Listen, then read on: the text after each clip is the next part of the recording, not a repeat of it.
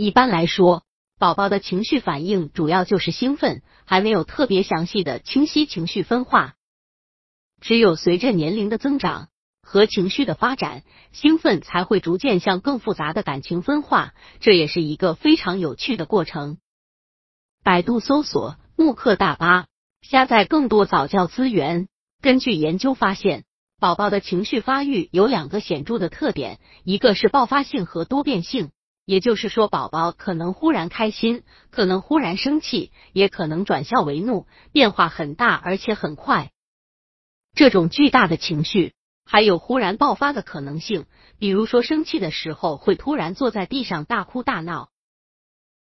还有一个显著特点是，宝宝的年龄越小，情绪上对痛苦领域的发育分化就会越来越明显。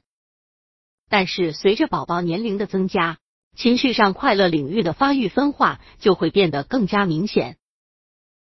宝宝一般在三个月左右开始出现情绪的分化，不同的情绪会慢慢分化为相似的情绪，兴奋。会逐渐转化为痛苦和快乐，随着时间慢慢的推移，痛苦和快乐也会分化为其他特殊的情绪反应。痛苦会分化为愤怒、恐惧和嫉妒等，快乐会分化为喜悦和得意等。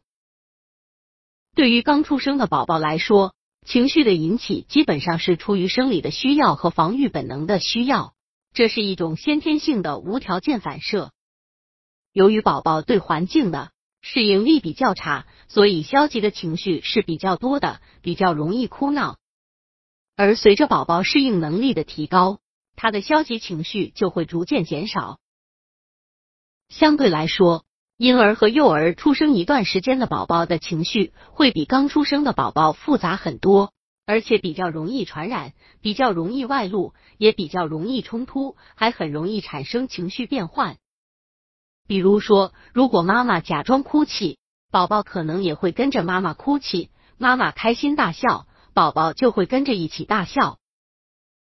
爸爸妈妈要简单了解一些宝宝情绪发育的特点。如果爸爸妈妈不了解宝宝情绪发育的这些特点，就会很容易造成爸爸妈妈和宝宝之间的冲突，也会很容易导致宝宝情绪发育的异常，甚至还会对宝宝的身体发育产生障碍。